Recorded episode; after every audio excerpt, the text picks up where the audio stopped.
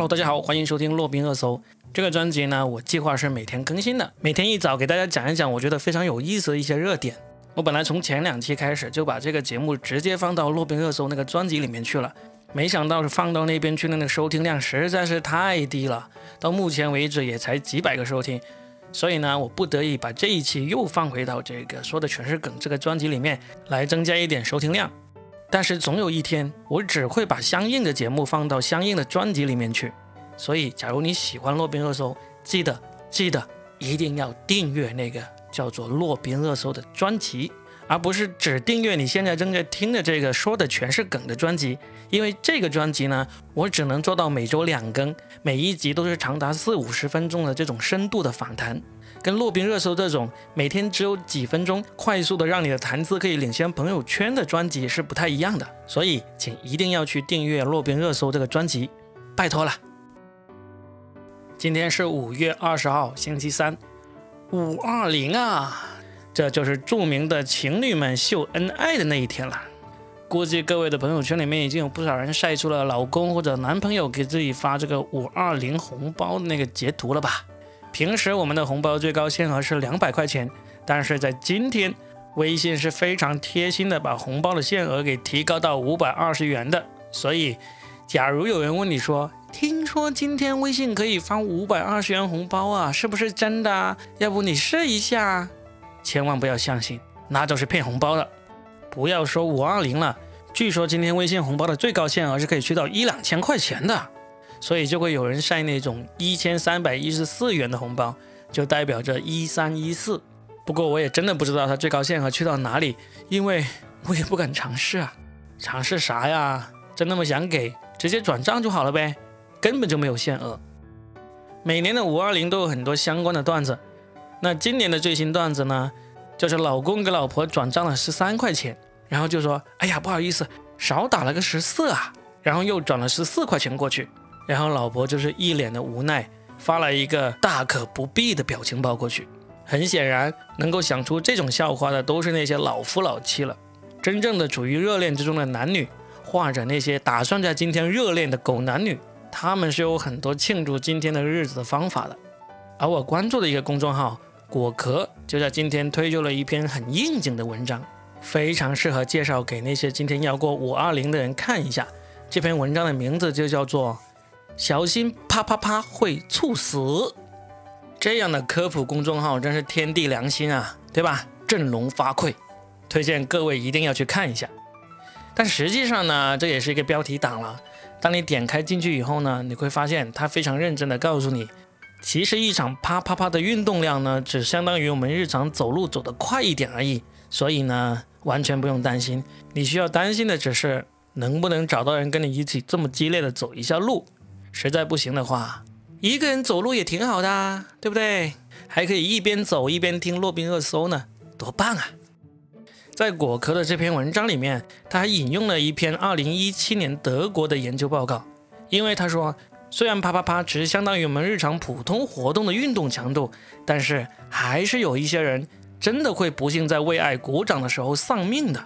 德国的这项研究跨度达到四十五年。总共研究了三点八万例的法医解剖案件，其中涉及性行为自然死亡的案件有九十九单，所占的比例啊其实很小，只有百分之零点二六。可以说，啪啪啪这项运动安全性其实还是挺高的，所以各位可以放心了。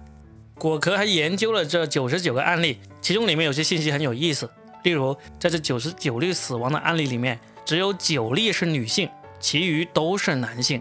年龄多在四十到六十九岁之间，女性的平均年龄是四十五岁，男性是五十七岁。所以，如果年纪大了，还是要小心一点，特别是各位男士们。而且，研究报告里面也说到，就算是自己 DIY 也不一定安全哦。在九十九个案例里面，有三十例被认定是在 DIY 的过程中死亡的。所以，各位，假如你是单身狗，五二零在诅咒其他情侣不得好死的时候。自己也要注意安全哦。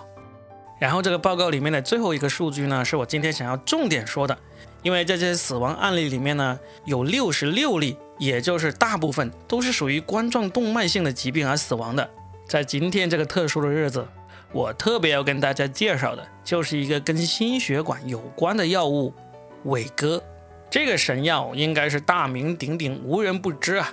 但是对于这个药的误解，也是几乎人人都有。在我严肃的做了很多功课之后，我就要给大家认真的科普一下了。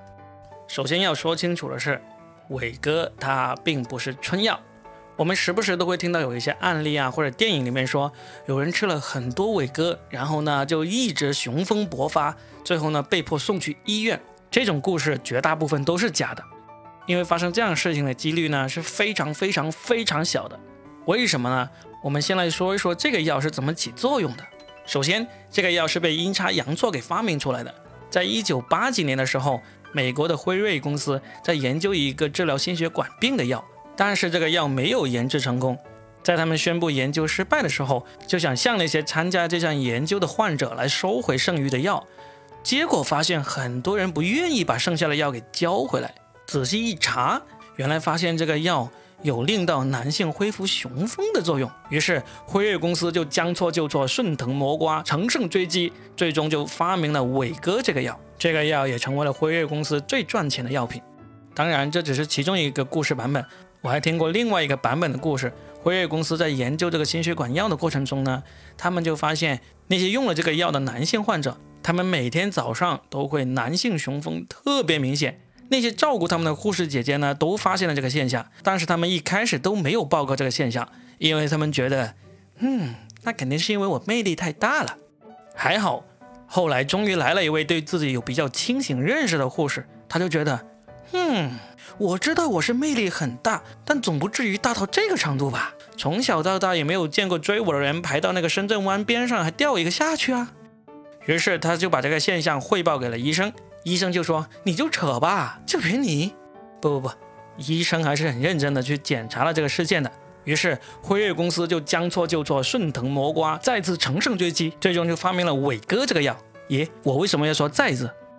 所以为什么说伟哥不是一个春药呢？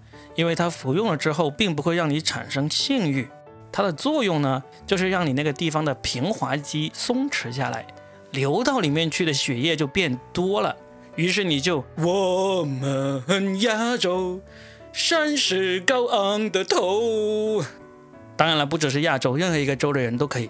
所以再次强调一下，它不是春药，因为当你吃进去以后，假如你不对它施予性刺激，它就跟你吃了一片维 C 一样，是没有任何作用的。当然，性刺激的范围很广，有的人是看小黄片，有的人是看小黄书，有的人是看小黄人，有的人是因为裤子太紧。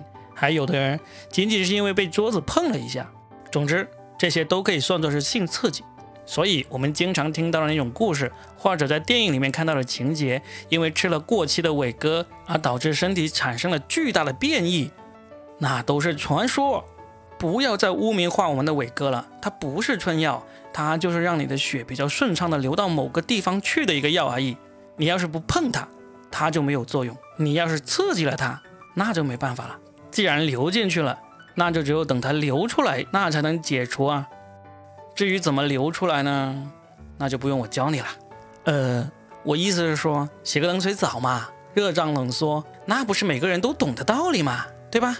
好，最后给大家加送一个知识，就是如果你真的打算要吃这个蓝色的小药丸，有两点是需要注意的。第一，不要喝酒，因为酒会大大的降低它的功效。第二，至少要提前半个小时服用哦。电影里面那种一放到嘴巴里面，一下子就砰砰砰砰砰砰，把衣服都给胀破的那种，那是电影特效了，别傻了。